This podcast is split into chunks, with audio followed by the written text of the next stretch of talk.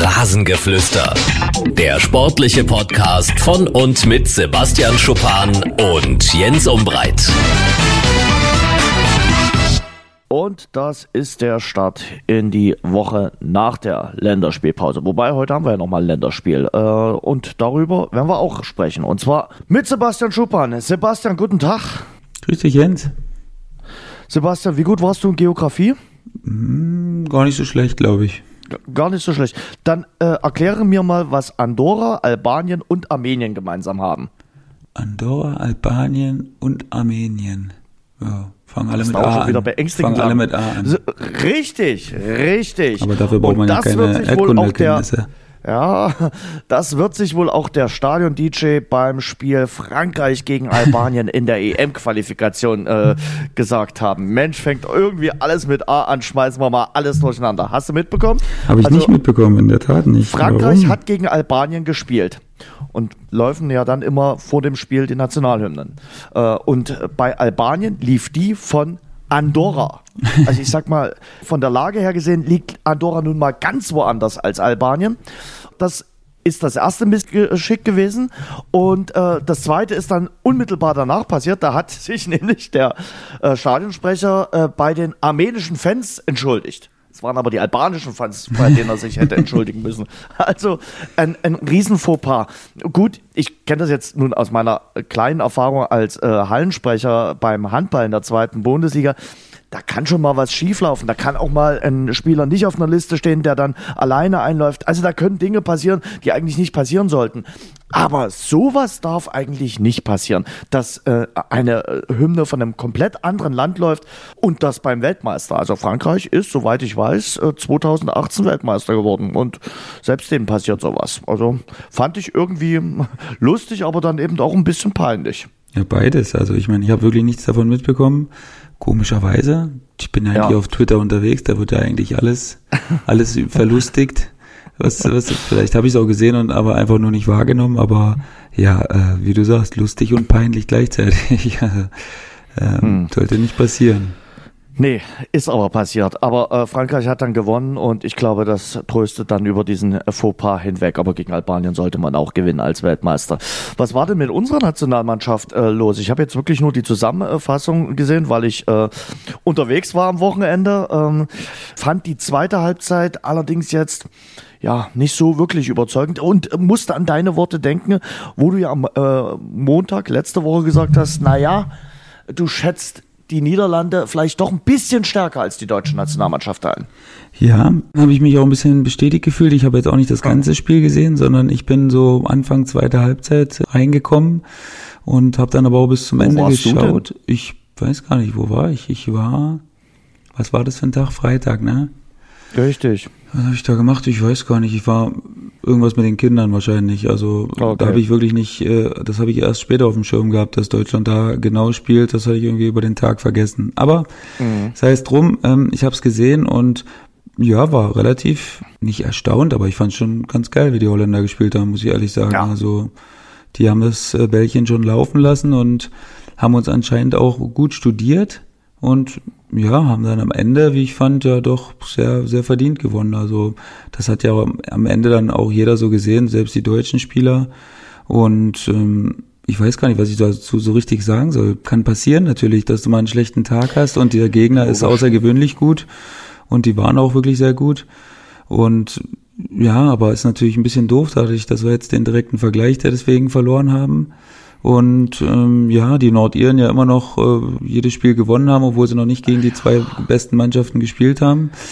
Und ja, da ist jetzt zumindest mal so ein seichter Druck da, aber also ich habe mich schon ein bisschen bestätigt gefühlt, muss ich sagen. Ich sehe die Holländer sehr, sehr stark. Aber mal ganz ehrlich, äh, seichter Druck. Also äh, vor diesem äh, Spiel gegen die Niederlande haben alle gesagt, naja, vielleicht packen sie ja in diesen beiden Spielen gegen äh, die Niederlande und Nordirland sogar schon die EM-Qualifikation. Da wurde schon darüber philosophiert. Und jetzt wird auf einmal die große Sorge rausgeholt bei einigen äh, auch Journalisten und Experten. Was passiert denn, wenn wir da nur Dritter werden? Wenn du Nordirland nicht zweimal schlägst, hast du auch bei der Europameisterschaft mit 24 Teams nichts zu suchen. Klar, unangenehm in Belfast äh, zu spielen heute Abend, da brauchen wir nicht drüber reden. Und äh, gegen Nordirland haben wir uns auch zuletzt bei der Europameisterschaft 2016 schwer getan. Aber gegen die musst du gewinnen, wenn du dort zur EM fahren willst und äh, zum erweiterten Favoritenkreis gehören willst. Und ganz ehrlich, ich sag dir, ist vielleicht auch mal gut, mal äh, wieder einen vor den Latz zu bekommen, zu wissen, okay, wir sind dann doch noch nicht äh, auf Weltniveau, wir haben noch ein paar Baustellen, wo wir dran arbeiten müssen. Und ganz klar, die Defensive ist eine Baustelle. Also äh, da wird äh, sicherlich Joachim Löw sich auch nochmal den einen oder anderen Gedanken machen. Jetzt wird ja sogar wieder über Mats Hummels geredet. Ähm, ist das zu früh oder sind das Gedanken, die sich der Bundestrainer machen sollte? Weiß ich nicht, ob er sie sich machen sollte. Keine Ahnung, gute Frage, aber ich denke nicht, dass er sie sich macht, weil ich schätze Jogi Löw nicht so ein, als wenn er jetzt so ein Typ ist, der nach drei Windböen äh, umfällt und dann sagt, hey, nee, das war vielleicht jetzt doch nicht so richtig. Schätze ich ehrlich gesagt nicht so ein. Ich glaube, dass er den Weg jetzt gehen will, den er eingeschlagen hat und äh, hat wahrscheinlich auch einkalkuliert, dass da mal ein paar Dellen dabei sein können. Und ja, also wir diskutieren jetzt natürlich äh, gerade darüber, ob Jonathan Tah gut genug ist. Also bitte, also der hat schon Qualität, ne? Das ist schon ein guter Spieler, muss man ehrlich sagen. Weil über Süle, da habe ich jetzt nichts gelesen, ehrlich gesagt. Der ist auch über viele Zweifel erhaben, meiner Meinung nach. Und Jonathan Tah, der muss eben auch diese Spiele da kriegen. Das ist normal. Ne? Der hat natürlich in seinem Verein schon wichtige Spiele gespielt, aber Nationalmannschaft ist dann nochmal was anderes. Aber geben wir ihm doch bitte bitte die Zeit und auch mal, geben wir ihm doch bitte auch mal ein schwächeres Spiel gegen den starken Gegner. Also da müssen wir jetzt nicht gleich den, wie soll man sagen, also da müssen wir jetzt nicht gleich die Keule den rausholen. Und ja, genau. Gut. Wenn du Trainer wärst, wen ja. würdest du aufstellen? Jonathan Tah oder Mats Hummels? Wie wenn ich jetzt beide zur Verfügung hätte. Wenn du beide, ne, hat er ja auch. Joachim ja, Löw könnte nee. beide nominieren. Er hat ja, er hat ja, ja, das weiß ich nicht, keine Ahnung. Wenn man beide zur Verfügung hätte, Schwer zu sagen. Klar, Hummels spielt natürlich im Verein immer diese halblinke Position auch und ist das schon immer gewohnt, als Rechtsbeiner auf der halben linken Position zu spielen. Ist natürlich ein Vorteil, weil Tar ja meistens auch im Leverkusen dann auf seiner Seite spielt, wo er den starken Fuß hat, auf der rechten Seite hat. Das ist auf jeden Fall eine Umstellung. Also das ist klar, wenn du da mit zwei Rechtsbeinern spielst, muss einer sich auf die andere Seite begeben und das erfordert natürlich auch ein bisschen Matchpraxis nachher, ne? Wenn dich der Gegner dann, so wie es Van Dijk nachher gesagt hat, wo ich das sehr witzig finde, Van Dijk spielt ja dieselbe Position. Also der spielt auch auf der halblinken Position und ist Rechtsbeiner. Äh, von daher hat er da so getan, als wenn das so, so selten passiert, dass man das unbedingt attackieren muss. Keine Ahnung. Also vielleicht haben sie einfach nur ein gutes Pressing gespielt und ja, und Jonathan da hatte, wie gesagt, einfach mal einen, schwächeren Tag, was wirklich immer mal passieren kann. Das ist natürlich doof, dass es in so einem Spiel passiert, aber man kann das ja auch nicht aus- und einknipsen, ne? Das äh, ist ja auch klar. Und äh, von daher, ja, würde ich schon, wenn ich jetzt so wie Yogi Löw auf die Zukunftsvariante setze, würde ich dann schon Tar spielen lassen, weil der eben noch unendliches Potenzial hat, sich weiterzuentwickeln. Nö, also ich würde Mats Hummels einsetzen auch schon mit der Erfahrung. Du bist jetzt noch kein alter äh, Verteidiger. Das hast du mir neulich auch noch erzählt bei der Saisonvorschau. Hast du gesagt, in dem Alter ist man so ein richtig guter Innenverteidiger, in dem äh, Alter, in dem jetzt Mats Hummels ist. Ist man glaube, auch, die, aber er hat ja nicht die, diese die freie Wahl. Hätte. Jens. Er hat ja gesagt, dass er den nicht mehr äh, dabei haben will. Von daher hat er ja nicht die, die wirkliche Wahl. Ähm, hat ja. jetzt die Wahl zwischen denen, die jetzt übrig sind. Nicht übrig, das wird ja auch doof Aber er hat sich ja, er aber hat sich ja ohne Not äh, da irgendwie angegrenzt. Und ich, wenn man äh, Mats Hummels hört, also ich habe jetzt neulich in seinem äh, Podcast mal wieder reingehört, ich glaube, der sieht diese Zeit äh, ohne Nationalmannschaft auch momentan erstmal nur interimsmäßig. Ich glaube noch nicht, dass der das Kapitel äh, Nationalmannschaft komplett für sich abgehakt hat. Und wenn die nächsten Spiele auch nicht so laufen, denke ich, denkt der Bundestrainer eher über Hummels als über Boateng nach. Diese kleine spitze Bemerkung im Podcast habe ich auch äh, vernommen, sagen wir mal so. Also ich habe es auch verstanden, was er damit gemeint hat, aber ja, klar, denkst du jetzt wahrscheinlich eher über Hummels als über Boateng nach, weil der eine einfach auch spielt und der andere eben gerade nicht. Und äh, von daher, ja, aber äh, ganz ehrlich, jetzt sagen alle, ich verstehe auch wir Deutschen, wir haben auch immer nur zu meckern. Also ich habe nach dem Dortmund-Spiel gegen Union auch so viel im Internet gelesen von äh, hier Hummels da und äh, war auch wieder nicht so gut und äh, warum haben wir den denn zurückgeholt und so und jetzt, äh, wenn Deutschland mal schlecht spielt, sagen wir auf einmal, ja, der Hummels, der muss jetzt wieder zurückkommen.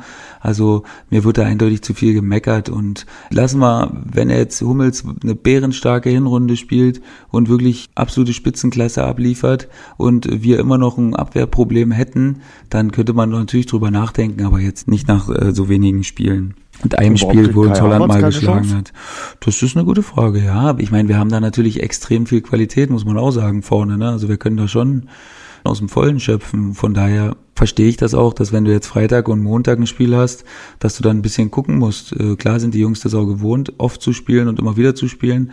Aber ich glaube, dass Jogi Löw auch ein guter Trainer darin ist, äh, alle Jungs bei Laune zu halten und jedem seine Einsätze zu geben. Von daher wird er sich da schon was bei gedacht haben. Ich denke, dass wir Havertz jetzt am äh, heutigen Tag sehen werden. Na, da bin ich mal gespannt.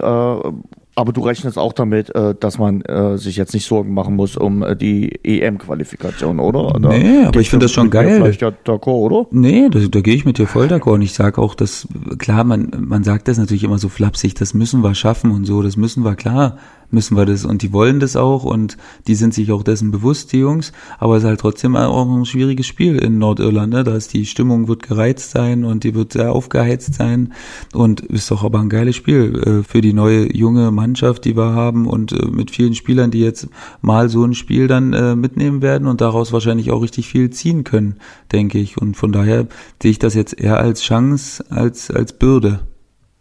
Sehe ich genauso. Also von daher die Herausforderung annehmen und zeigen äh, als junge Mannschaft, okay, wo steht man? Äh, und äh, da muss man eindeutig zeigen, dass man die höhere Qualität hat äh, als äh, Nordirland. Ja, und äh, ich denke an der EM-Qualifikation gibt es keine Zweifel. Selbst wenn man heute nur unentschieden spielen sollte, woran ich nicht glaube, also da zweifle ich wirklich nicht dran, weil äh, dafür haben sie dann schon in den anderen Spielen zu gut gespielt, äh, dass ich mir jetzt große Sorgen äh, machen äh, würde.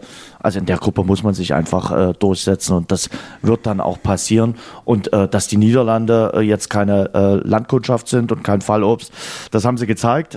Das haben sie aber eben auch schon in den Spielen zuvor gezeigt. Nations League erinnere ich dich. Also das ist schon eine gute Truppe. Und im äh, März hatte Deutschland da auch schon ein bisschen Glück, dass man da durch den äh, Treffer von Nico Schulz noch mit 3 zu 2 gewonnen hat. Ich glaube schon, dass das zwei Mannschaften sind, äh, wo vieles auch von der Tagesform abhängig ist. Und die sprach dann am äh, Freitagabend einfach mal für die Gäste aus den Niederlanden ja, also schauen wir mal, äh, wie das äh, weitergeht mit der Nationalmannschaft. Es hat sich ein bisschen was getan in der zweiten Bundesliga. Robin Dutt ist ja da gegangen äh, als Trainer vom VfL Bochum. Jetzt war die große Frage, wer wird der neue Coach? Seit der letzten Woche steht es fest. War ja lange Zeit Hannes Wolf gehandelt worden, äh, weil der sich im Ruhrgebiet natürlich gut auskennt, äh, weil der auch so ein bisschen Erfahrung mit dem VfL Bochum hat. Der ist es aber nicht geworden. Geworden ist es äh, Thomas Reis, der hat früher mal beim VfL Bochum gespielt, war dort auch ähm, als Stürmer tätig tätig als Nachwuchstrainer, ist dann zum VfL Wolfsburg als Nachwuchstrainer äh, gegangen, hat dort sehr gute Arbeit geleistet in der A-Jugend äh, des äh, VfL Wolfsburg und ist jetzt also Cheftrainer in einer Männermannschaft. Das ist ja so ein Modell, Sebastian, was äh, sehr beliebt ist momentan bei Profimannschaften, junge Trainer zu nehmen, die aus dem Nachwuchs kommen und dann ihnen den ersten Step zu geben und zu sagen, okay, wir vertrauen auf eure äh, Konzepte, die ihr im Nachwuchs schon erfolgreich umgesetzt habt. Nun macht man den ersten Schritt im Männerbereich, haben wir jetzt schon mehrere Male gesehen. Also man greift gar nicht mehr so auf das äh, Karussell der etablierten Trainer zurück. Nee, das stimmt. Das ist schon ein Trend, den man so erkennen kann. Und ich meine, es hat ja auch genügend Vereine gegeben, wo es auch gefruchtet hat. Von daher ist das natürlich ein Trend, wo dann viele drauf aufspringen jetzt.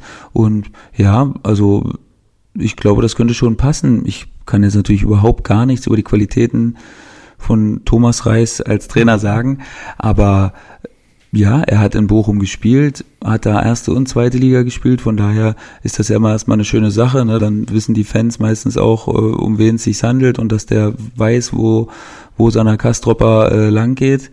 Und äh, von daher sehe ich das erstmal als gute Sache an und gehe solchen Sachen eigentlich immer sehr optimistisch erstmal entgegen. Und äh, ja, wo es dann hinführen wird, werden wir natürlich sehen. Ne? Die Situation ist jetzt noch nicht dass die mit dem Rücken absolut zur Wand stehen. Klar sind sie nicht gut gestartet, aber mit ein, zwei Siegen jetzt bist du direkt wieder raus aus der ganzen Geschichte. Von daher glaube ich, dass das eine geile Aufgabe für ihn ist. Der Aufsichtsratschef vom VfL, äh, Hans-Peter Willes, hat gesagt, äh, wir haben Reis nicht als Retter geholt.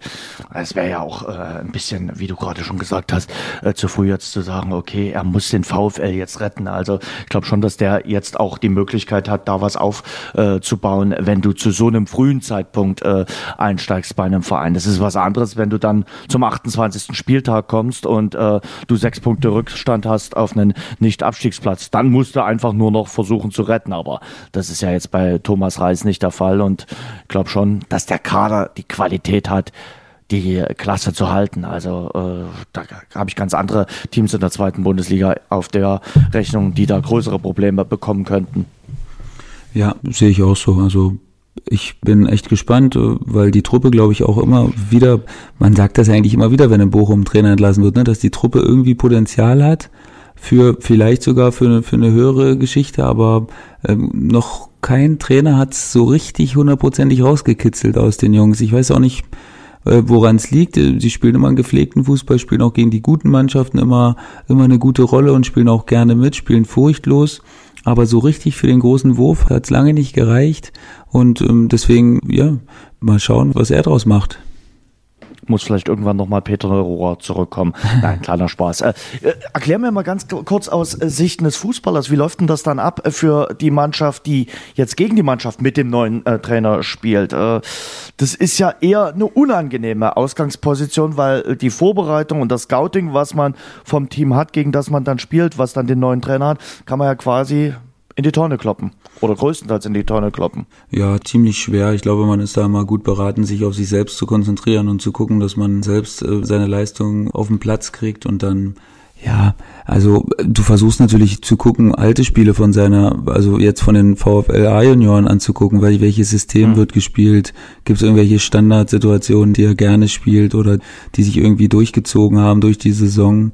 Also viel kannst du da natürlich nicht machen. Ich meine, klar, die Spieler, da werden sich vielleicht zwei, drei Positionen ändern. Er hat ja jetzt auch wenigstens ein bisschen Zeit gehabt, schon mal nachzuschauen, was er vielleicht ändern könnte. Von daher, also klar, kannst jetzt. Schickst du jemanden beim Training mal vorbei? Sagst, okay, guck dir das mal an, wenn du jemanden hast in der Umgebung? Warum nicht? Ich denke schon, ja. Also wenn das möglich ist und äh, wenn man da wirklich jemanden hat, also jetzt äh, Himmel und Hölle in Bewegung setzen, weiß ich nicht, kommt immer darauf an, was welchen Ansatz man verfolgt, ob man, hm. ob man einfach mehr auf sich selbst guckt und darauf guckt, das dem Gegner so schwer wie möglich zu machen, oder ob man eben sagt, wir wollen den Gegner auf jeden Fall erstmal eindämmen. Man kann ja auch eine Mischung aus beiden machen, was sicherlich nachher auch die bessere Variante ist. Aber äh, ja, klar, könnte jetzt nicht schaden, mal vorbeizuschauen. Also, wenn die Möglichkeit besteht, würde ich es machen. Ich Dann als Trainer jetzt. Gegner, ja, vielleicht wirst du ja irgendwann mal Trainer, kannst du ja dann schon diese Erfahrung äh, mitnehmen und sagen, okay, ich schicke dann noch mal jemanden vorbei. Und du hast ein großes Freundesnetz, die würden dir dann bestimmt alle helfen. Ja, der nächste Gegner vom VfL Bochum ist ja dann äh, Dynamo Dresden. Am Sonntag stehen sich uh, beide okay. Teams gegenüber. Und äh, deshalb habe ich diese Fragen auch so etwas gestellt, weil es mich jetzt einfach interessiert äh, hat. Und äh, Christian Fjell äh, hat letzte Woche schon durchklingen lassen, naja, ähm, was du gerade schon gesagt hast, wir wollen uns auf uns selbst konzentrieren. Und äh, klar äh, weiß er auch, dass er äh, jetzt äh, nicht alles mehr verwenden kann, was er über den VfL Bochum weiß, weil sie ein bisschen anders spielen werden als noch unter Robin Dodd. Das ich meine, die Spieler sich, an äh, sich sind schon dieselben. Ne? Also die Ach, Spieler, kann, Spieler an sich kann er natürlich nicht ändern. Klar, System und äh, Herangehensweise weißt du halt nicht, ob sie draufgehen, ob mhm. sie stehen, in welcher Formation, das weißt du nicht. Aber klar, die Spieler kennst du und die kennen auch, ja, das Dynamo spielt jetzt die vierte Saison hintereinander in der zweiten Liga, da hat man jedes Jahr gegen Bochum gespielt, von daher ähm, gibt von den Spielern her jetzt erstmal nicht so ganz viele Unbekannte. So sieht das aus. Ähm, und äh, einen neuen Trainer sucht man auch in der dritten Liga. Dort hat es äh, den ersten Trainerwechsel jetzt gegeben. Unter der Woche ist der Trainer beim Tabellenvorletzten, beim Chemnitzer FC zurückgetreten, und zwar David Bergner mit ihm dann auch gleich der Sportchef Thomas Sobotzik.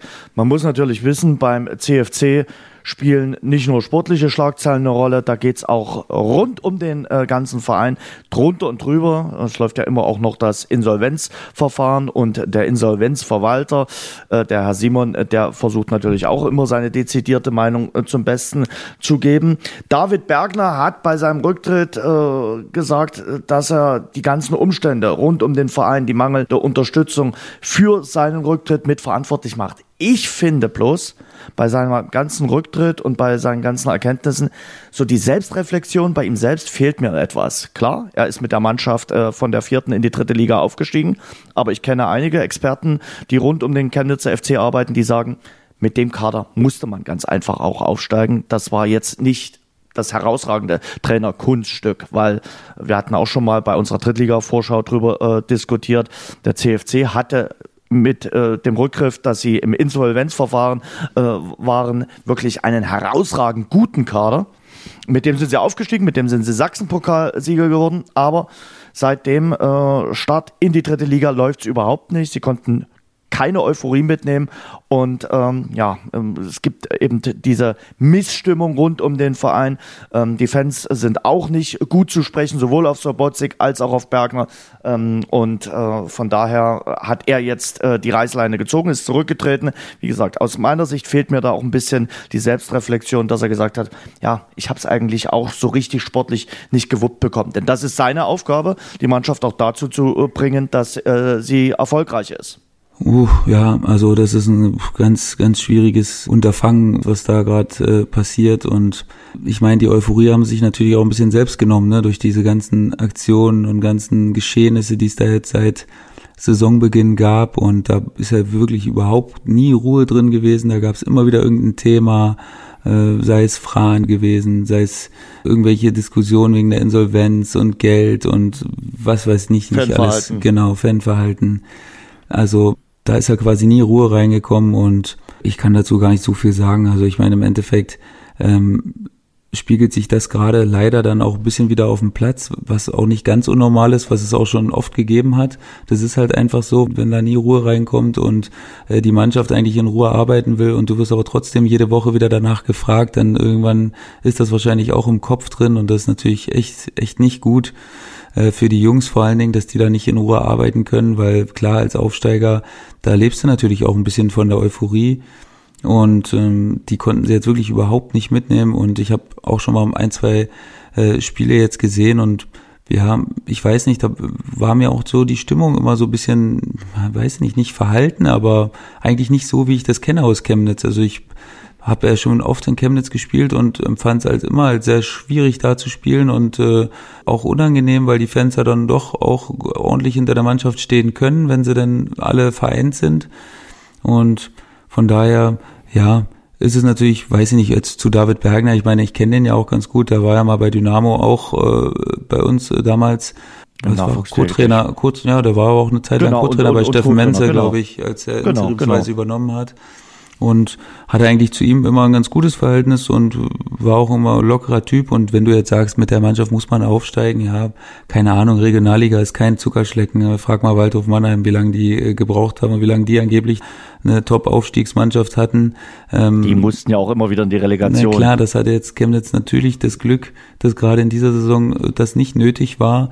Ähm, von daher, ja, würde ich mich oder halte ich mich damit so mit solchen vagen Äußerungen zurück, ob das jetzt nun muss war oder nicht. Die, ja, die waren einfach zur richtigen Zeit am richtigen Ort und dann bist du dann am Ende auch verdient aufgestiegen und klar, ähm, jetzt haben sie noch keinen Sieg, aber wie gesagt, das ist alles immer noch so eng äh, mit ein, zwei Siegen hintereinander, die gefühlt jede Mannschaft hinkriegen kann. Bist du wieder im gesicherten Mittelfeld, von daher ähm, würde ich mir jetzt auch noch nicht zu viele Sorgen machen, auch wenn das drumherum natürlich absolut äh, kontraproduktiv für die Jungs in der Kabine ist. Was mir so ein bisschen in Chemnitz äh, fehlt, ist, dass vielleicht die eine Seite auf die andere Seite mal zugeht und dass man äh, irgendwelche Kompromisse schließt. So habe ich immer den Eindruck, auf der einen Seite ist die äh, Fraktion um den Insolvenzverwalter Simon, zu der auch Bergner gehörte und auch Sobotzig und auf der anderen Seite äh, sind äh, ja der ehemalige Notvorstand, dann sind äh, die Defense, die äh, definitiv nicht mit äh, Simon konform sind. Ähm, und äh, da, da gibt es also zwei unterschiedliche äh, Seiten, auch sicherlich zwei unterschiedliche Denkanstöße. Und man geht null aufeinander zu. Also ich glaube, die eine Seite vertritt knallhart ihre Meinung und die andere genauso. Und äh, deshalb muss man sich dann auch nicht wundern, dass die Stimmung so teilweise vergiftet ist und jetzt äh, Bergner gesagt hat, ja, okay, jetzt reicht's mir irgendwie. Also ähm, sicherlich keine einfache Situation und äh, der Nachfolger äh, wird es definitiv nicht einfach haben. Aber ich sag trotzdem, äh, die Mannschaft hat von der Qualität eigentlich das Potenzial, die Klasse zu halten. Klar, potenziell wird das natürlich auch jeder Drittligist so sehen, dass man hm. das Potenzial hat, die Liga zu halten. Kann leider nicht jeder machen am Ende, am Ende der Saison, aber ja, ich meine, das ist ja schon trotzdem glimpflich gelaufen alles für Chemnitz. Ne? Also dafür, dass du vor zwei Jahren in der dritten Liga Insolvenz angemeldet hast und jetzt zwei Jahre später wieder da bist. Ja. Also eigentlich müssten alle heilfroh sein, dass sie mit so glimpflich davongegangen sind. Ich weiß ehrlich gesagt, wenn du mich jetzt fragst, immer noch nicht, wie das geht dass man Insolvenz anmeldet, einem absteigt und dann eine überragende Mannschaft oder eine sehr, sehr, sehr, sehr gute Mannschaft für die Regionalliga hinstellt, obwohl man davor das Jahr Insolvenz angemeldet hat, das, das erschließt sich mir alles noch nicht so ganz und äh, ich habe da jetzt großartig nicht drüber nachgedacht, aber wenn ich jetzt so drüber nachdenke, dann verstehe ich das nicht so richtig, aber gut, das äh, ist auch nicht so wichtig. So sieht's aus. Also äh, wir gucken mal, äh, wie es äh, mit dem äh, Chemnitzer FC äh, weitergeht. Am äh, kommenden Wochenende geht's ja dann in der dritten Liga auch weiter. Du sammelst dann äh, einen Stadionpunkt. Es geht für dich das erste Mal nach Mannheim. Ich glaube, da ist die Freude groß, auch wenn das sportlich natürlich eine richtige Herausforderung wird, beim Waldhof zu spielen. Ja, ich bin richtig nicht aufgeregt, aber ich freue mich echt, weil das wirklich ein Stadion ist, wo ich noch nicht gespielt habe. Und ich habe richtig viele gute Sachen gehört schon im Vorhinein und habe natürlich jetzt auch das Pokalspiel gesehen gegen die Eintracht. Und ähm, ja, ich bin echt gespannt, wie da so der Pegel sein wird. Also das wird, wird wahrscheinlich schon ganz cool sein. Ich freue mich. Ich glaube, äh, bei Waldhof Mannheim, das gehört mit zu den stimmungsvollsten äh, Stadien in dieser dritten Liga. Und wir haben ja einige äh, stimmungsvolle Arenen mit dabei, aber ich glaube, äh, da kann die Vorfreude groß sein. Wie es dann sportlich am Samstag aussieht, das sei mal äh, dann noch dahingestellt. Aber ich denke, wird auf jeden Fall ein sehr emotionaler Kick werden da am äh, Samstag. Ja, dann haben wir euch gebeten, uns Hörerfragen zu stellen. Zum Beispiel die, wie sind denn die Reaktionen seitens des Vereins, also das ist dann äh, Würzburg, äh, zu eurem Podcast? Waren sie skeptisch? Musst du Rücksprache halten, wenn es um Einschätzung zur Teamleistung oder der Gegner geht? Nee, also ich glaube, also mir hat jetzt äh, keiner explizit gesagt, dass das absolut überragend ist, was ich da mache. Aber, aber ähm, mir hat jetzt auch keiner gesagt, dass ich damit bitte aufhören soll.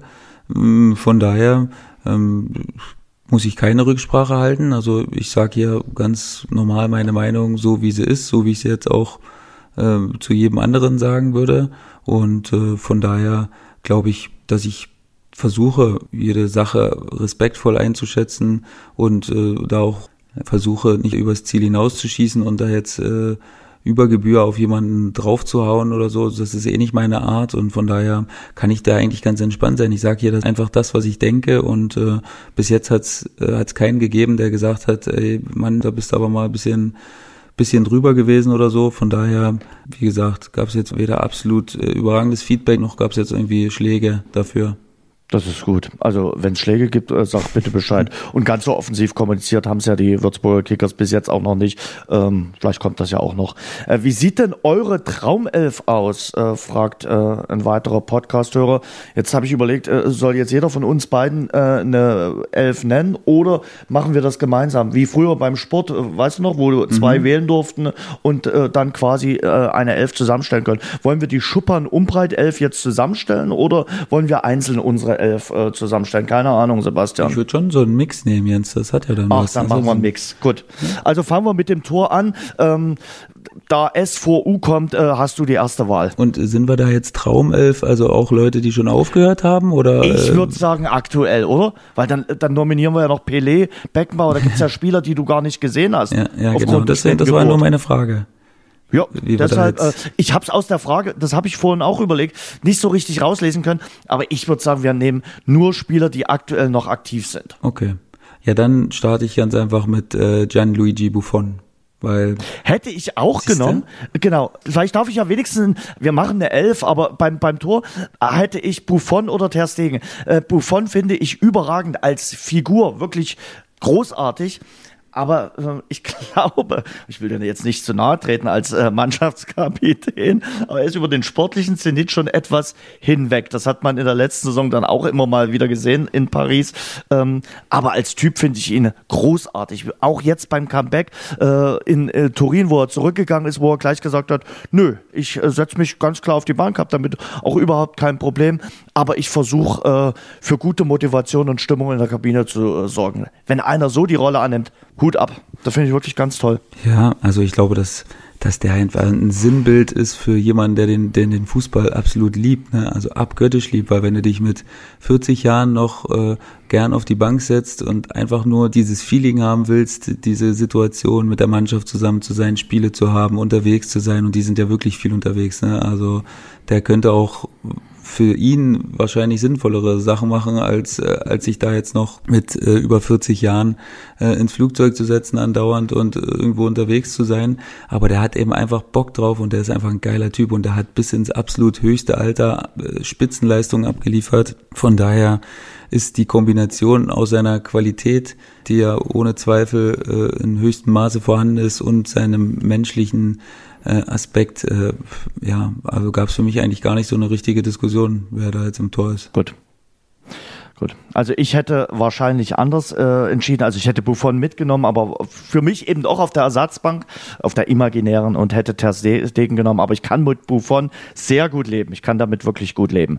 Ähm, für die Abwehr, da darf ich ja jetzt als Erster entscheiden, ja. ne?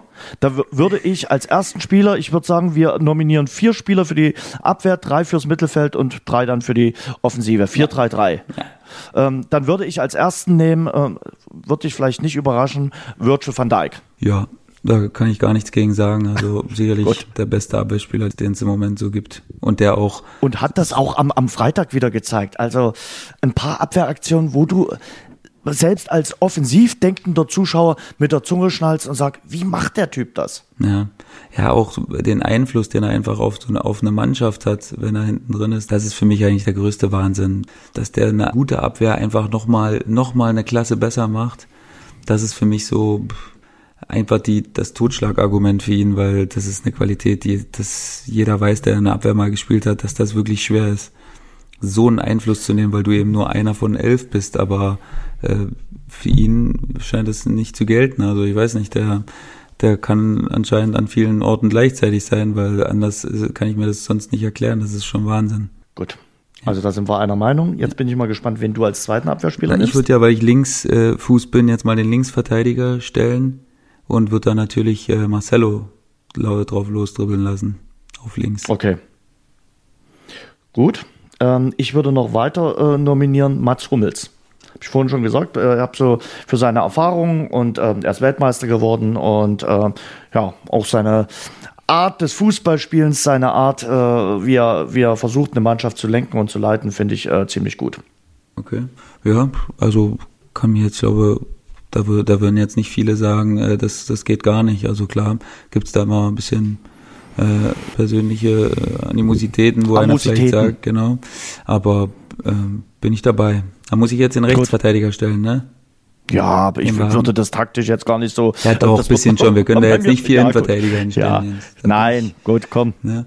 Dann würde ich als Rechtsverteidiger, das ist nicht so leicht, aber ich würde Dani Alves äh, spielen lassen. Weil ich finde, mhm. der hat auch bis mit. ins hohe Alter eine unfassbare Athletik noch und äh, immer auch noch diesen Willen, so äh, der spielt immer noch wie, wie mit 19 gefühlt, äh, mit dieser Aggressivität und dieser, dieser Intensität. Also er kann es immer noch, ich kann mich immer noch an diese Duelle mit Ribery wirklich, da würde, wenn du mir morgen sagen würdest, heute Morgen musst du dir fünf Stunden lang eins gegen eins Duelle von äh, Dani Alves und Ribery anschauen, wie sie ihr, wie sie sich bekriegt haben in ihrer Karriere, dann würde ich sagen, okay, das, da lasse ich jetzt alles stehen und liegen und gucke mir das einfach an. Also das fand ich einfach großartig und deswegen, er hat einen guten Mix aus Defensivstärke und auch Offensivqualitäten. Von daher äh, würde ich da die brasilianische Flügelzange wählen. Mittelfeld. Nee.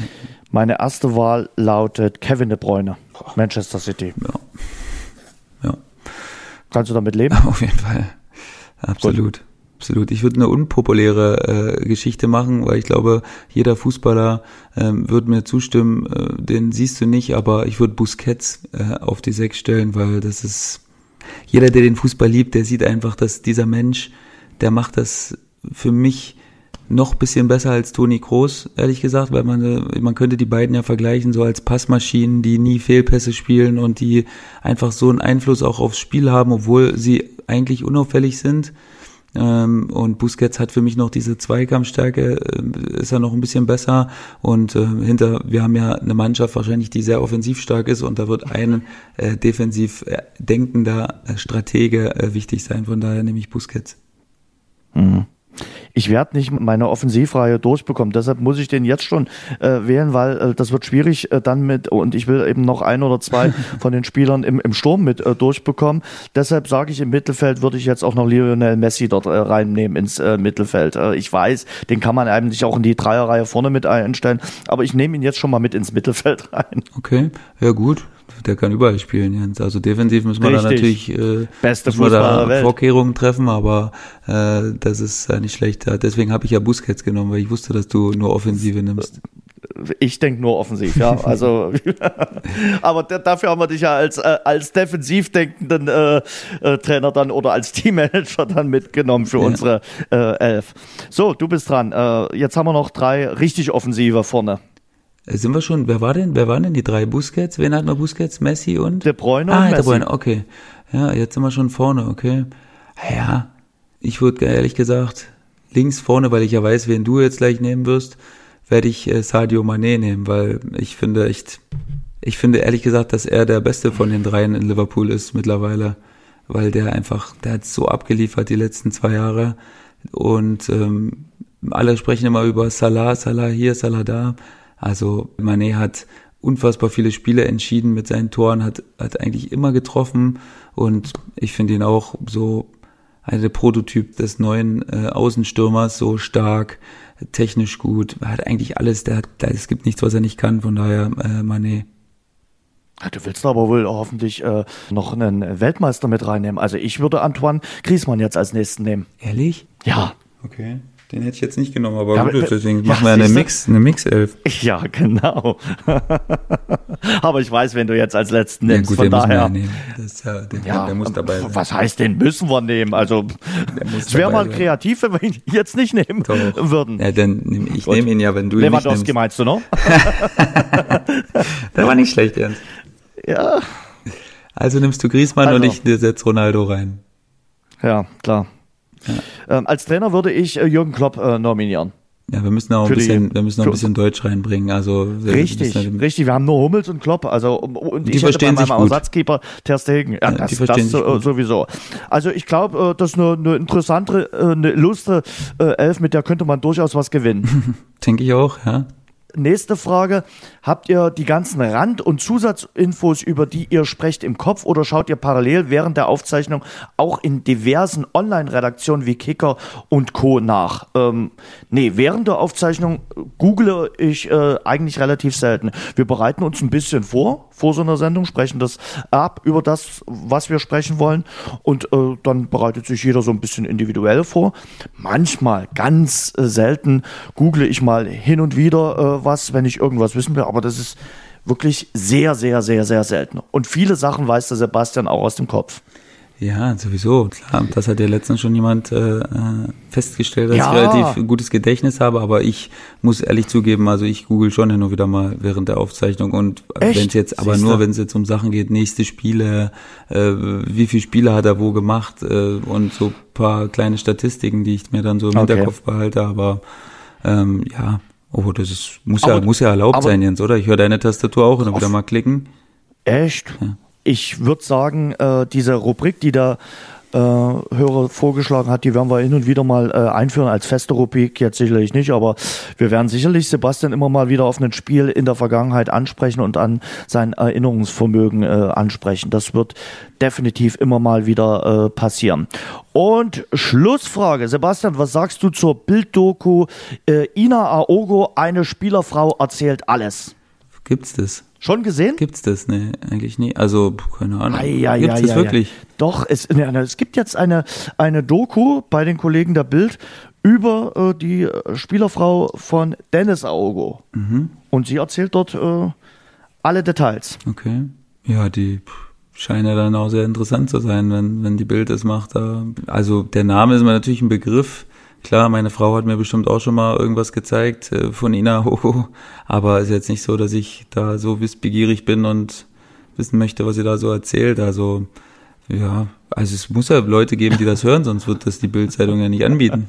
Und sogar auch sehen. Also äh, sie werden es nicht nur hören, sondern auch äh, sehen, weil es ist eine Videodoku. Mhm. Also von daher, äh, du schein, äh, scheinst äh, da noch nicht so äh, drauf erpicht zu sein, dir diese vierteilige Doku anzuschauen. Aber vielleicht sind wir ja nächsten Montag schon ein bisschen weiter und du kennst dann alle Details. nee, also ganz ehrlich, ich bin auch jetzt nicht so ein äh, großer Fan davon, äh, mir das äh, im Detail anzuschauen. ich habe mir gestern in Ansätzen äh, das Interview durchgelesen, dachte mir jetzt auch nicht unbedingt, dass ich mir das jetzt äh, diese vier Teile anschauen muss. Aber von daher, wer es braucht, ich denke schon, dass es geklickt wird wird. Äh, Spielerfrauen, wie wird das Thema gehandhabt? Äh, sprecht ihr darüber häufig? Äh, wie, wie so die ein oder andere Frau tickt? Oder ist das tabu? Ja klar, so viel wie wir alle am Handy hängen, äh, kriegt man natürlich äh, schon mal was mit und schickt sich irgendwelche Instagram-Posts äh, rüber und sagt, hier, guck mal die oder guck mal da. Klar, macht man das. Und wie gesagt, mir ist das auch ein Begriff.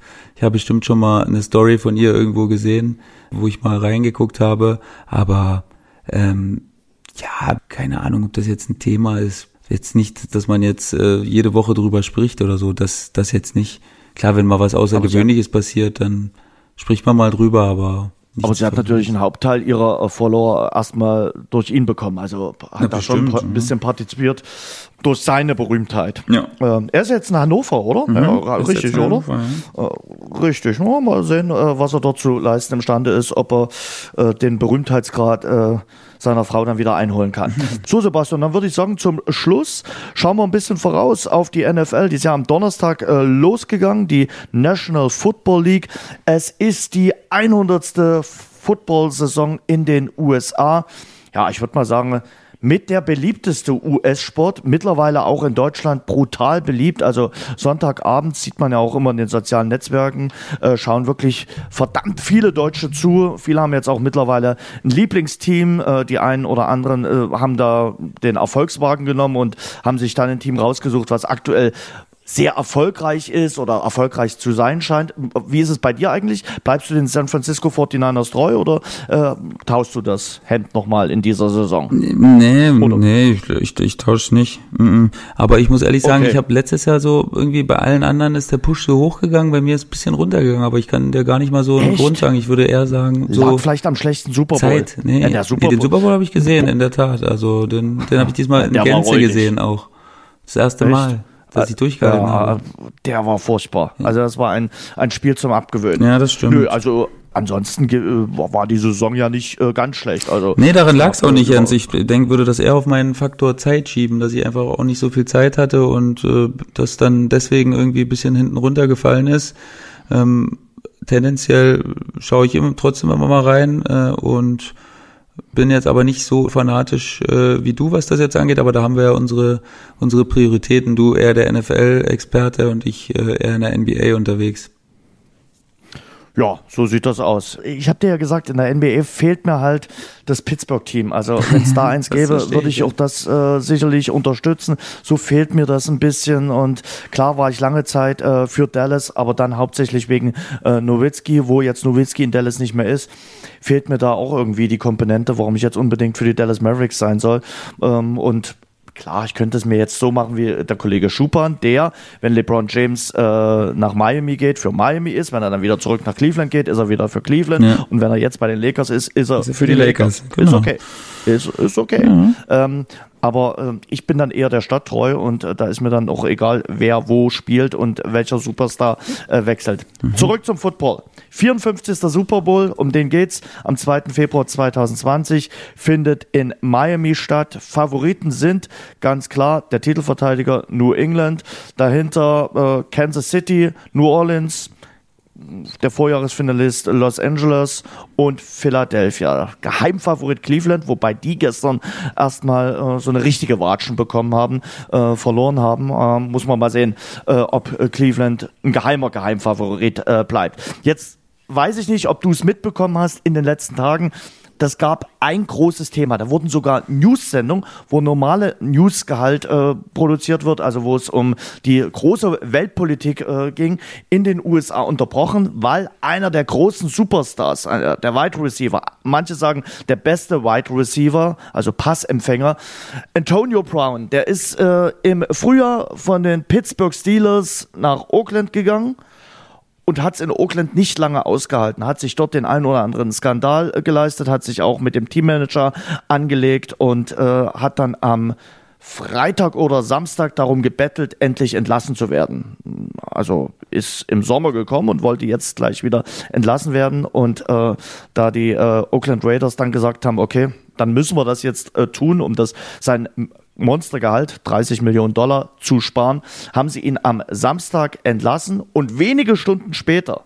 Und viele haben das fast erwartet, weil das ist so ein typischer New England Patriots-Stil, hat der Titelverteidiger New England zugegriffen und hat gesagt, den holen wir uns. Der passt noch in unser Gehaltsgefüge rein. Er verdient in New England ein bisschen weniger, aber er hat natürlich dort mit dieser Mannschaft die große Chance, den Super Bowl zu holen. Für New England wäre es dann der siebte Super Bowl. Damit wären sie sozusagen dann Rekordchampion in der NFL. Und viele sagen, und zu denen gehöre ich auch, das war ein abgekartetes Spiel. Okay. Ja, ich habe das auch vollends mitbekommen. Also meine Twitter ist explodiert dafür. Ich habe ja auch ein paar Leute, die so Journalisten aus Amerika, die sowohl NBA als auch NFL machen. Äh, von daher ist mir das nicht verborgen geblieben. Auch das, er hat ja auch so ein Video gepostet, ne, wie er die Nachricht ja. dann äh, empfangen hat, dass er entlassen wurde. Da ist er durch den Garten gesprintet. Äh, fast so, als wenn er, als wenn da gleich der Ball runterkommen würde und er den gleich fangen müsste gibt's natürlich in jeder Sportart so Leute, ne? Das, das sprechen wir jetzt auch nicht zum ersten Mal drüber. So Art äh, Söldnermentalität so bisschen und ich muss gucken, hier, wo ich und ich das Wort ganz groß geschrieben am besten glänzen kann und äh, da irgendwie äh, ja, wie soll ich sagen, äh, wo ich am besten äh, zum Vorschein kommen kann. Und ich meine, klar, die Patriots gelten natürlich auch als als äh, Mannschaft äh, mit einem sehr, sehr erfahrenen Coach und mit Tom Brady, mit dem erfahrensten Quarterback, den es nur geben kann, als Mannschaft, die so einen Querulanten dann wahrscheinlich einfangen kann und äh, die sagen sich selbst, den werden wir schon hinkriegen und ähm, wahrscheinlich wird es auch wieder klappen, Jens, oder? Da kannst du mir jetzt mehr dazu sagen als, äh, als ich mir selbst. Also die Wahrscheinlichkeit, dass äh, New England äh, den Titel verteidigen kann, ist äh, mit diesem Deal jetzt natürlich nochmal gestiegen. Also muss man ganz klar so sagen, die sind dort super jetzt aufgestellt auf der Wide Receiver Position. Äh, auch wenn Gronkowski, der jetzt zurückgetreten ist, mancher sagt, er kommt vielleicht dann auch nochmal zurück, äh, auf einer anderen Position gespielt hat. Aber äh, sie haben das quasi dann damit adäquat ersetzt und sind top besetzt. aber es bleibt ein übler Beigeschmack und äh, ganz ehrlich, äh, die, die es nicht mit New England halten, die sind mörderisch sauer und alle äh, in den USA oder sehr, sehr viele sprechen davon, das Ding äh, war irgendwie abgesprochen und ein abgekartetes Spiel und ja, das äh, wird denen, die es äh, nicht mit New England haben, und davon gibt es viele in den USA, wieder äh, ja, Salz in der Wunde sein. Gehen wir mal ganz kurz die Division durch. Äh, es gibt ja acht Division, in der äh, NFC gibt es vier und in der EFC gibt es vier. Ganz kurz, wir machen es wirklich ganz kurz, eine Einschätzung zu jedem Team. Wir fangen mal mit dem Norden in der NFC an. Chicago hat ja am Donnerstag gespielt, gleich mal verloren gegen Green Bay. War eine kleine Überraschung, weil man Chicago hoch eingeschätzt hat.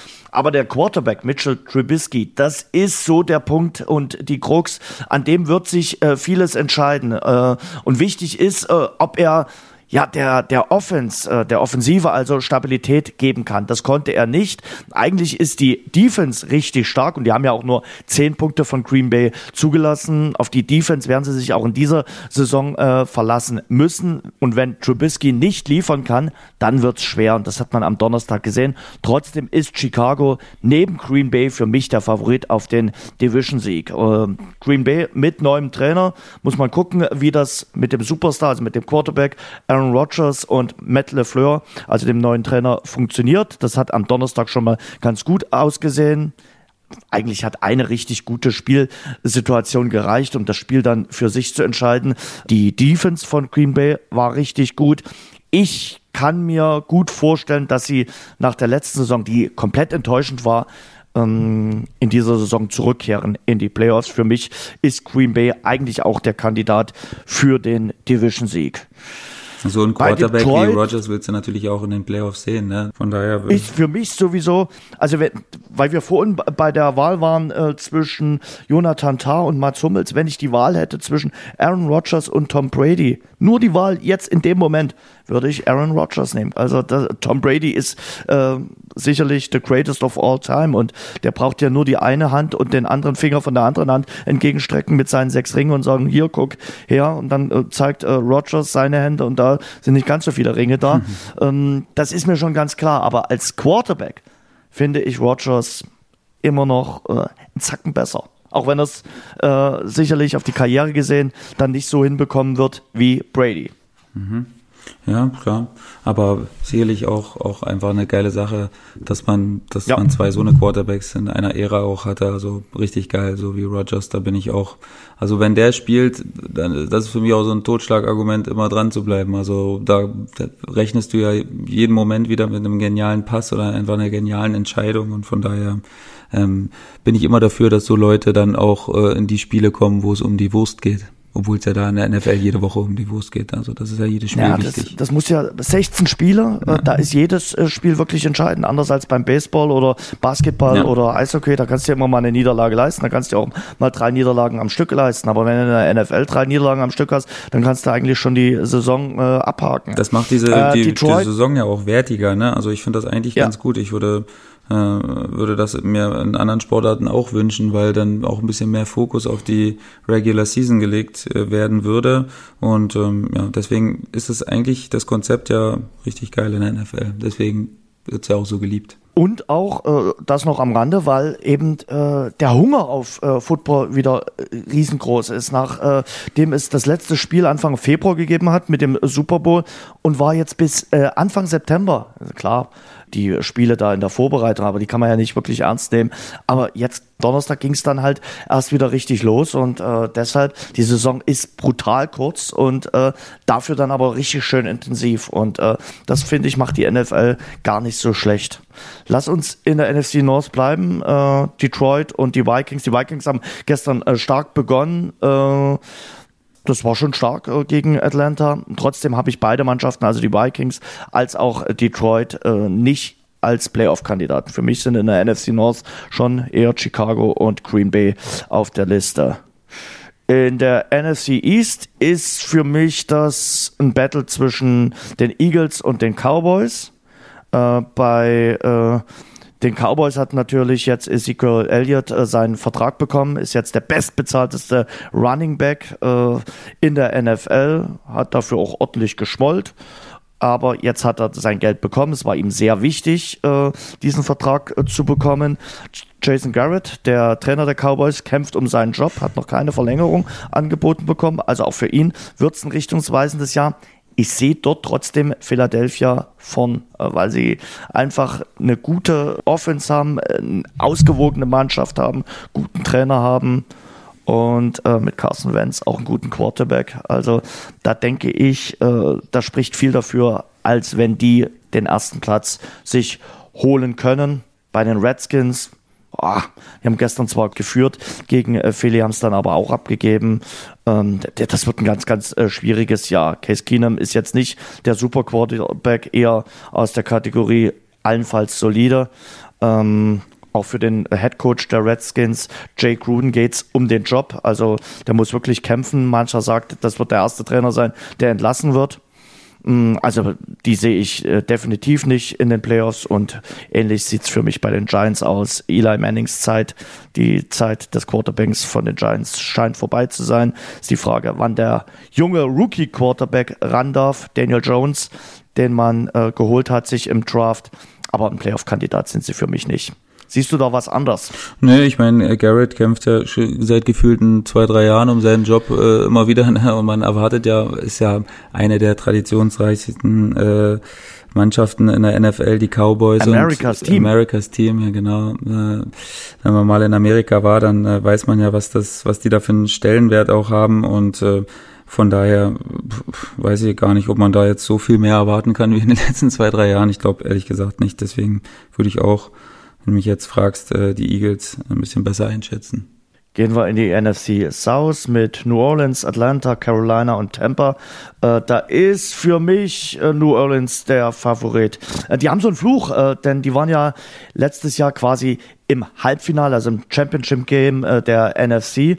Und wer das verloren hat, ist in der darauffolgenden Saison in den letzten Jahren nie in die Playoffs gekommen. Gegen diesen Fluch kämpfen sie an.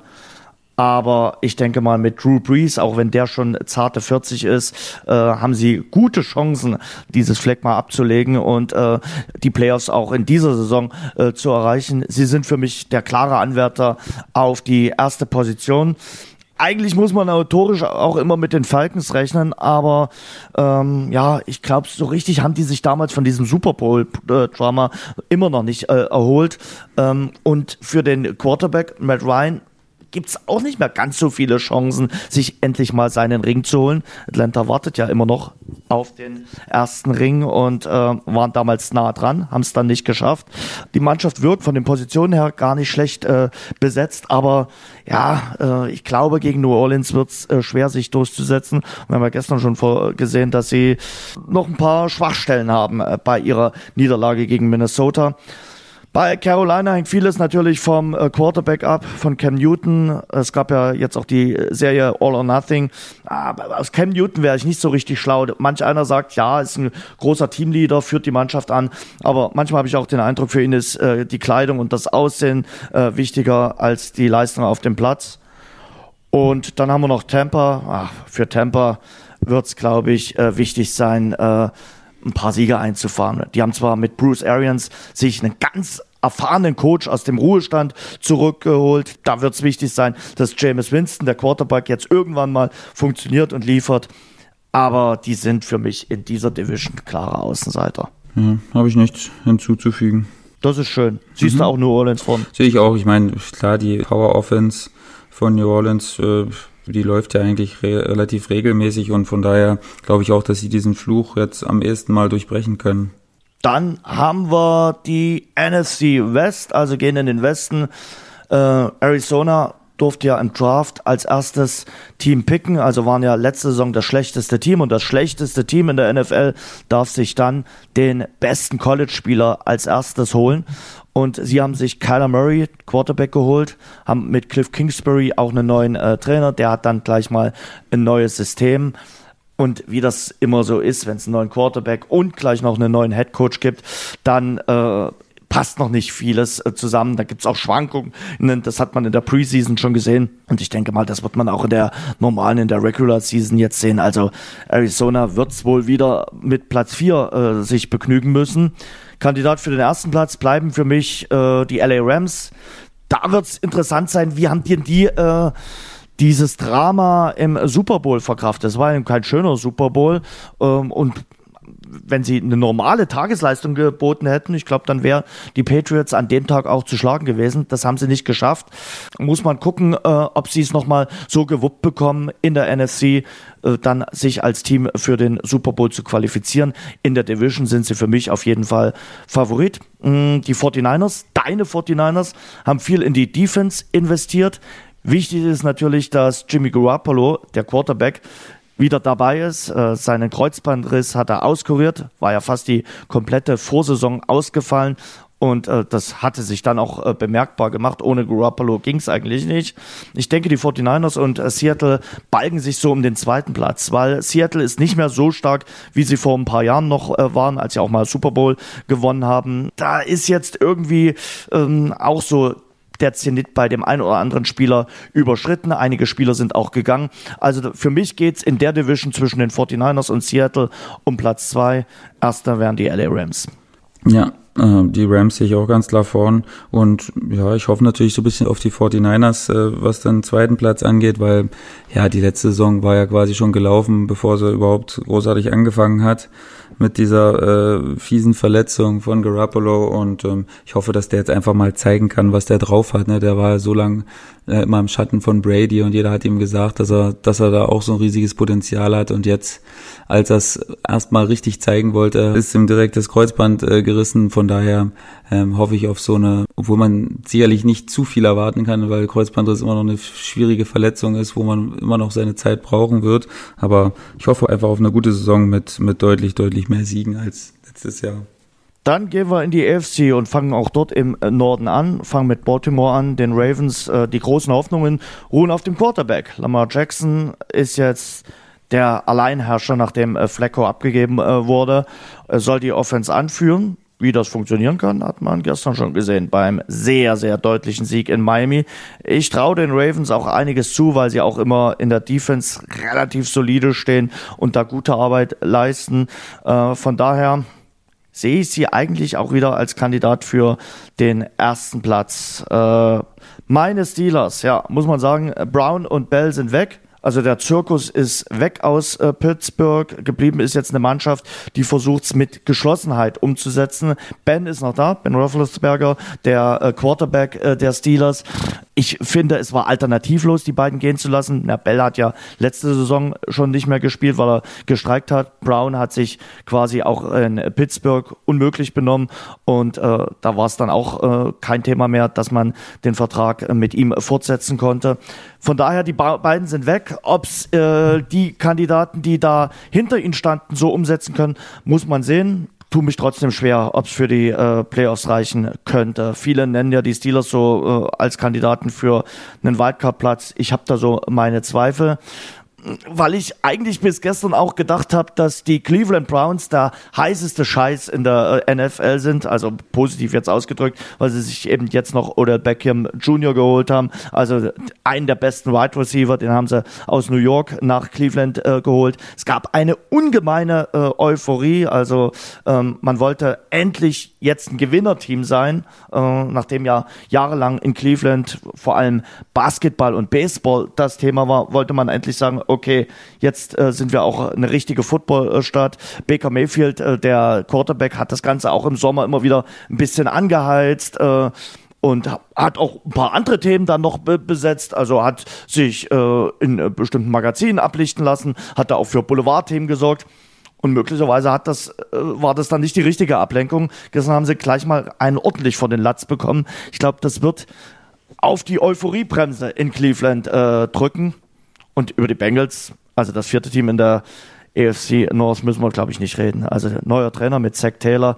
Äh, die Mannschaft hat keinen großen Umbruch gehabt. Der wäre nötig gewesen. Für mich sind die Bengals in der Division klarer Platz 4.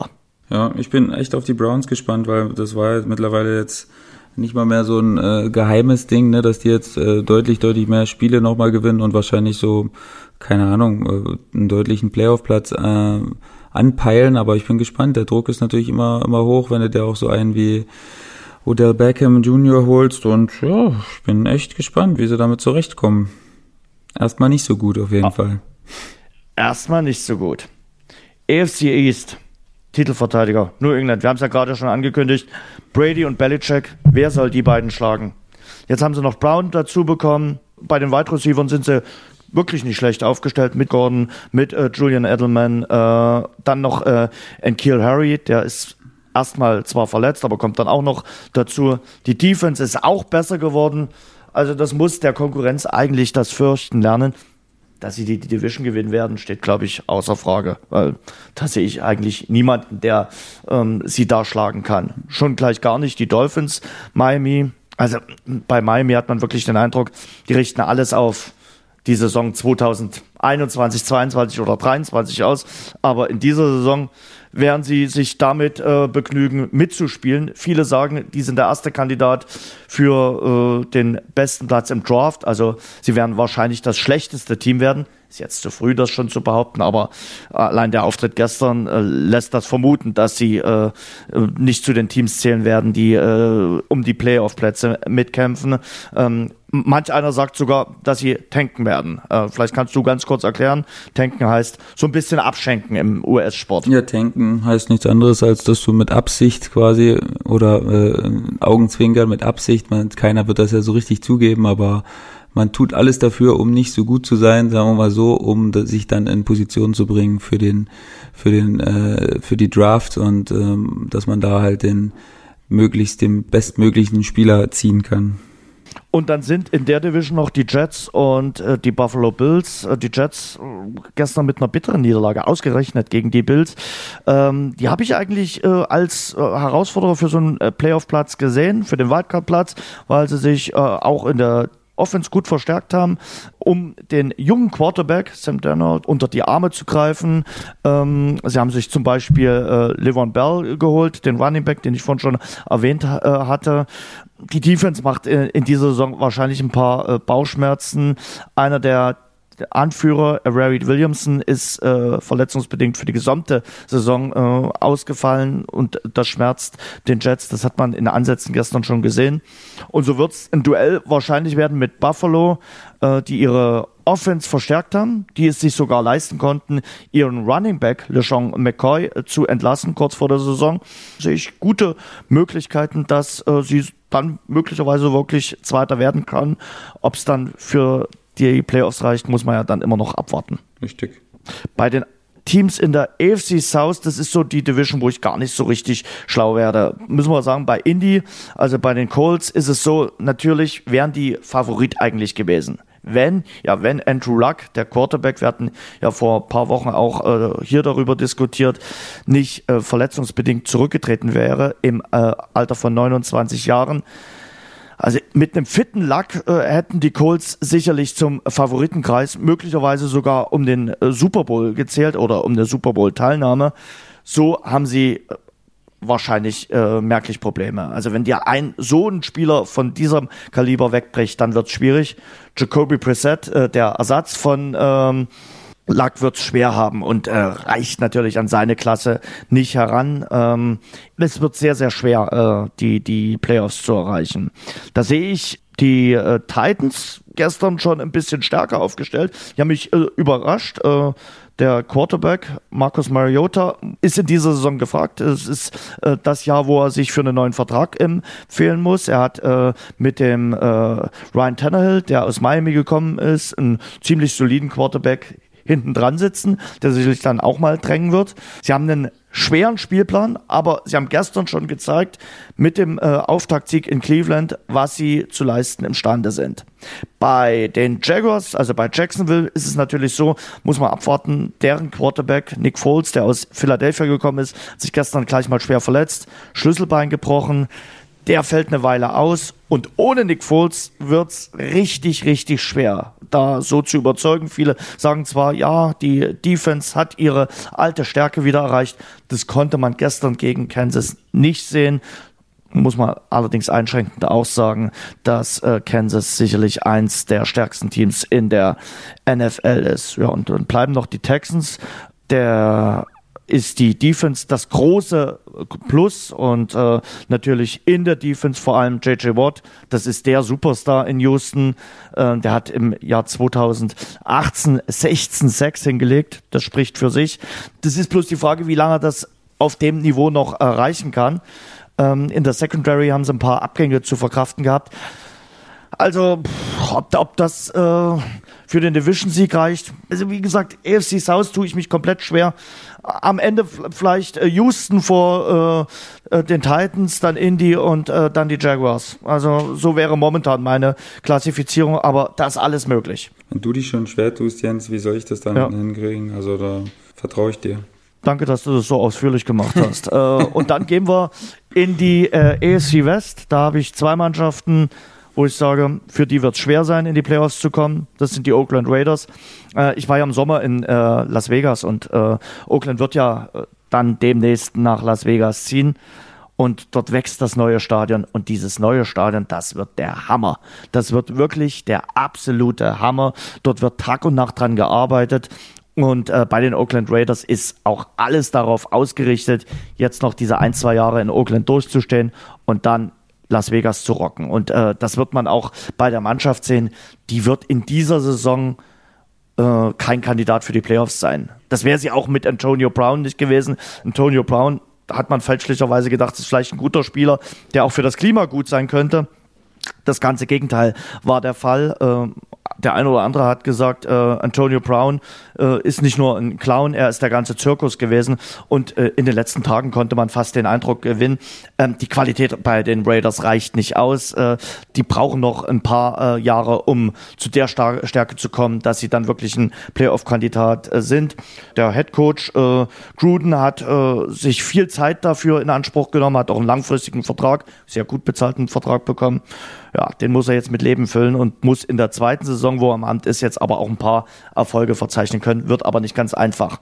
Ähnlich sieht es für mich in äh, Denver aus. Die haben äh, mit Flecko der von Baltimore gekommen ist, einen soliden Quarterback geholt. Da ist bloß die Frage, ob der nochmal zu alter Höchstform findet, die er damals in Baltimore, vor allem als sie äh, Super Bowl-Sieger geworden sind, äh, hatte, ob er die nochmal finden kann. Ist ein solides Team, für mich kein Playoff-Team. Das sind für mich auf jeden Fall die LA Chargers. Äh, die haben äh, ein Problem, äh, und zwar Melvin Gordon. Der Running Back, mit dem konnten sie sich noch nicht so richtig einigen. Das ist einer von diesen äh, Streikprofis in der NFL, der einen neuen Vertrag unbedingt haben will und deshalb auch ein bisschen schmollt.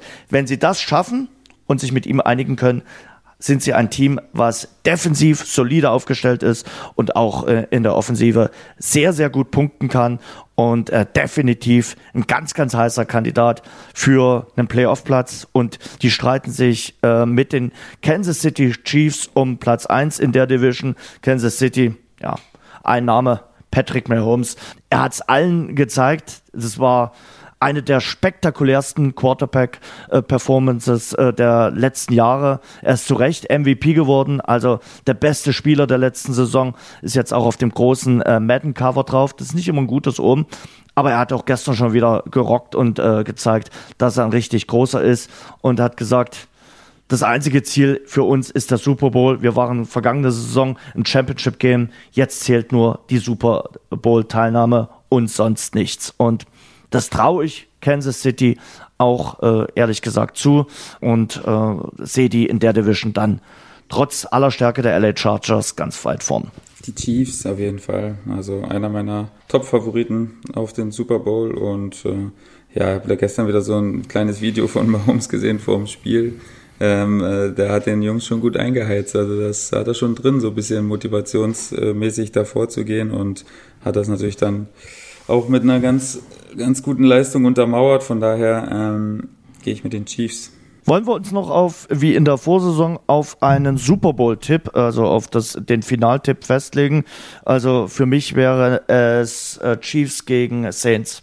Hm, ja, mit den Chiefs gehe ich mit und äh, ja, das andere ist echt schwer. Die Saints. Ja, warum nicht? Ich glaube, dass das ein geiles Spiel wäre womit die Leute echt äh, hm. gut unterhalten werden würden. Klar, jetzt werden äh, alle Fans der New England Patriots mit den Augen rollen, aber liebe Erfolgsfans äh, der New England Patriots, ihr wart in den letzten Jahren gefühlt 125.000 Mal im Finale. Es kann auch mal einen Super Bowl ohne New England geben und da geht die NFL dann auch nicht zugrunde. Nee, da hast du recht, Jens. Sehe ich auch Gut. so freuen wir uns auf eine schöne Saison. Wir werden immer mal wieder das Thema NFL äh, ansprechen. Ich denke mal, wenn wir über den US-Sport reden, dann werden wir die NFL sicherlich immer mal im Auge haben.